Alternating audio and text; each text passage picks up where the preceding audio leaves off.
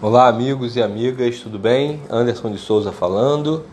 É, gostaria de falar sobre um tema muito recorrente, que é o lance da aceitação.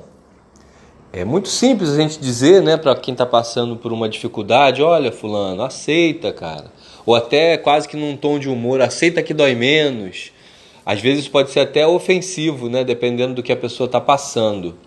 Mas mesmo sem essa parte, digamos assim, ofensiva, o simplesmente dizer aceita, porque isso faz parte de um aprendizado, porque é necessário que você passe por isso, são os argumentos típicos, né, que a gente costuma usar nesse tipo de situação. Porém, tem um detalhe, tem um detalhe que é muito importante. É, Para citar um exemplo, uma pessoa me disse assim: Olha, isso que eu estou passando, esse sofrimento, eu já passei antes. E por que, que ainda dói tanto passar de novo? Teoricamente eu não deveria ter aprendido lá da outra vez ou da outras vezes. Então não estou entendendo que aprendizado é esse.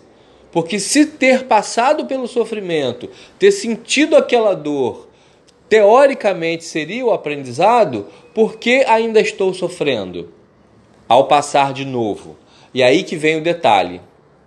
Porque a pessoa está passando de novo e da mesma forma que ela fez lá atrás, ela está negando de novo. Ela está resistindo ao problema. Ela está dizendo para o universo e para ela mesma: eu não queria isso aqui, eu quero aquilo lá.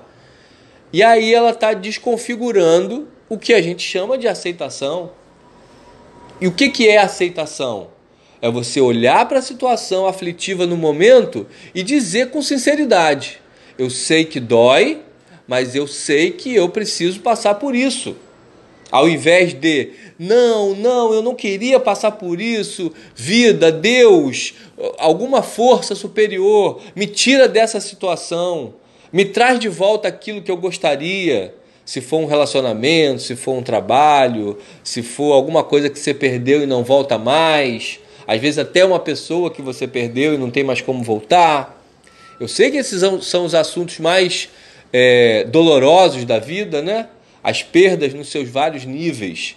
Mas a diferença que faz a diferença nesse processo, para doer menos, porque a perda quase que inevitavelmente dói.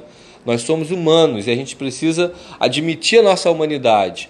Porém, a dor vai ser muito menor e vai ser muito mais passageira quando você tem ou quando você tiver essa atitude de aceitar da forma certa, que é declarar para si mesmo que isso que está acontecendo é o que deve acontecer.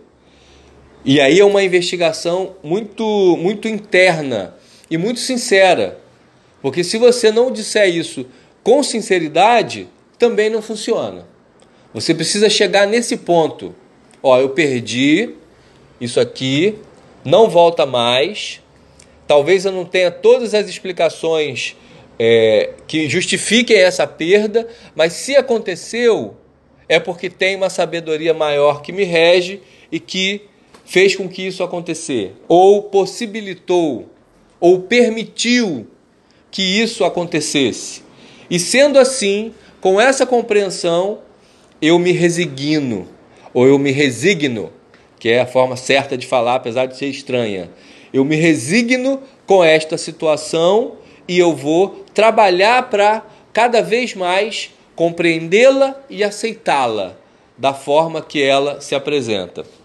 Porque se você não, não aceitar, a dor vai passar de qualquer maneira muito mais dolorosa, muito mais tempo vai levar, mas ela vai passar.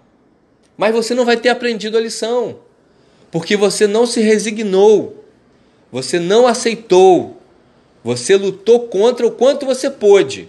Mas aí o tempo faz o seu papel, né? E aí acaba resolvendo a questão lá na frente. Mas se acontecer de novo, você vai sofrer tudo de novo, porque não houve uma aceitação verdadeira.